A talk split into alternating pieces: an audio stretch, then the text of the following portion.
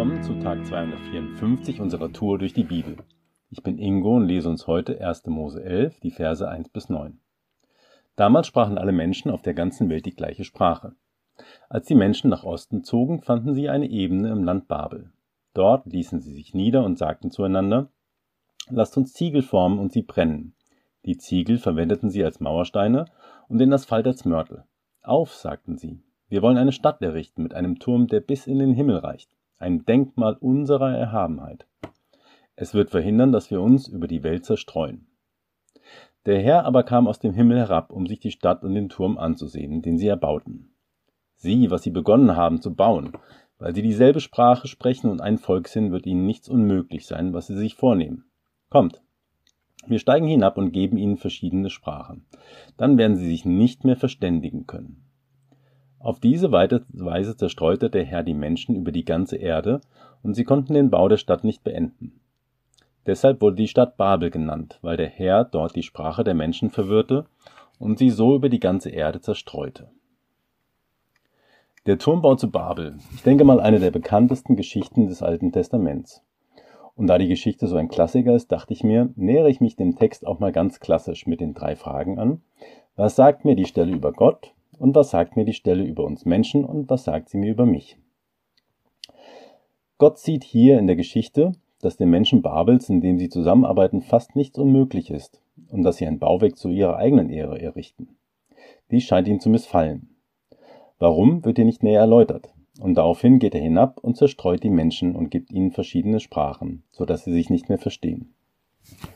Gott begegnet uns im Alten und im Neuen Testament oft mit zwei unterschiedlichen Gesichtern. Im Neuen Testament begegnen uns meist als der barmherzige und gutmütige Vater, zum Beispiel Lukas 15 beim Gleichnis mit dem verlorenen Sohn, der aus Liebe zu uns seinen eigenen Sohn opfert, um uns Menschen von unseren Sünden zu befreien. Dagegen begegnet er uns im Alten Testament oft als zornig und strafend, wie bei der Sinnflut, und oftmals sogar eifersüchtig, wie beim ersten der zehn Gebote und auch hier in der Geschichte vom Turmbau zu Babel. Es missfällt ihm offenbar, dass uns alles möglich erscheint und wir nicht einen Tempel zu seinen Ehren, sondern zu unseren eigenen Ehren errichten.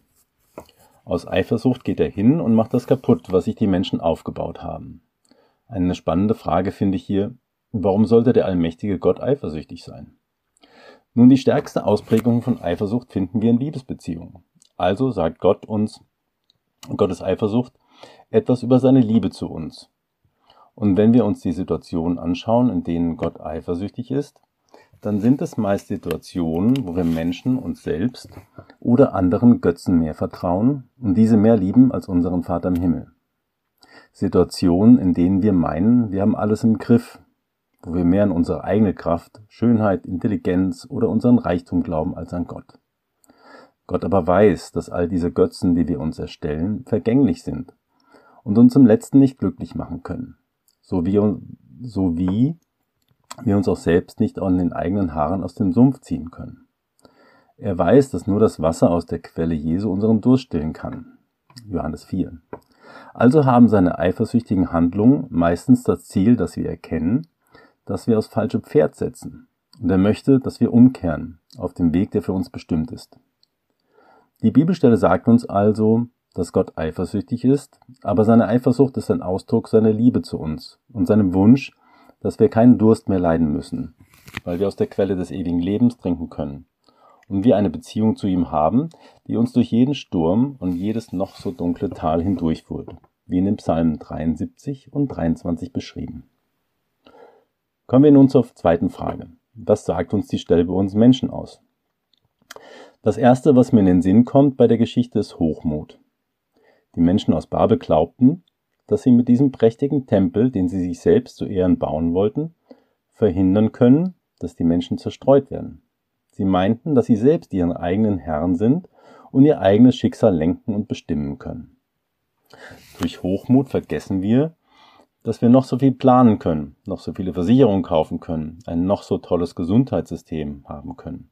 Letztendlich haben wir nur einen kleinen, ganz kleinen Bereich in unserem Leben unter Kontrolle und der weitaus größere Teil liegt nur null in unserer Hand. Die Mutter, die ihr Kind zu Hause vor dem Fernseher setzt, anstatt es vor die Tür zum Spielen zu schicken, weil die Welt ein gefährlicher Ort ist, hat diese Wahrheit erkannt. Aber in ihrer Hochmut vertraut sie sich selbst mehr als Gott. Und daher ist die sicherste die Couch und der Fernseher, wo sie ein Auge auf ihr Kind hat und ihm nichts passieren kann. Gott aber liebt Demut und verachtet Hochmut, wie wir im Gleichnis aus Lukas 18 über einen Hochmütigen und einen Demütigen nachlesen können. Ich glaube, wir Menschen haben eine Neigung zu Hochmut. Daher sind Situationen, die unseren Hochmut zerstören, uns auf den Boden der Tatsachen zurückholen und zur Demut zwingen, wichtige und heilsame Erlebnisse, die uns wieder auf den richtigen Pfad führen können. Zuletzt stellt sich mir noch die Frage, wo meine ich denn, dass ich alles im Griff habe? Aber bin da einem Irrtum aufgesessen? Wo bin ich hochmütig und wo fehlt mir Demut? Zwei Bereiche fallen mir da ein. In vielen Situationen in meinem Leben merke ich, dass ich denke, boah Ingo, das hast du aber geil hingekriegt. Du bist saugut. Obwohl ich eigentlich nur Glück gehabt habe. Aber noch offensichtlicher ist es bei der Art, wie ich plane. Das sieht dann so aus. Als nächstes mache ich die Masterarbeit mit dem und dem Thema bei dem und dem Professor. Dann mache ich einen Job und den Job mache ich so und so. Und die Kinder gehen dann auf die und die Schule. Dann kaufen wir das und das Haus und in zehn Jahren mache ich dann eine Jugendherberge mit meiner Frau auf. Und wenn ich in Rente bin, mache ich eine Tour mit einer Harley Davidson quer durch Amerika und werde Imker und so weiter. Wenn ich dann mal innehalte und mir dann die Frage stelle, und was von deiner Planung hast du in der Hand? Und was ist mit Gott in deiner Planung? Dann muss ich demütig auf die Knie gehen und zähneknirschend gestehen, Herr, dein Wille geschehe, wie im Himmel so auf Erden, und bitte gib mir heute mein tägliches Brot. Heute ist ein guter Tag für einen guten Tag. Lass sein Wort in deinem Alltag praktisch werden.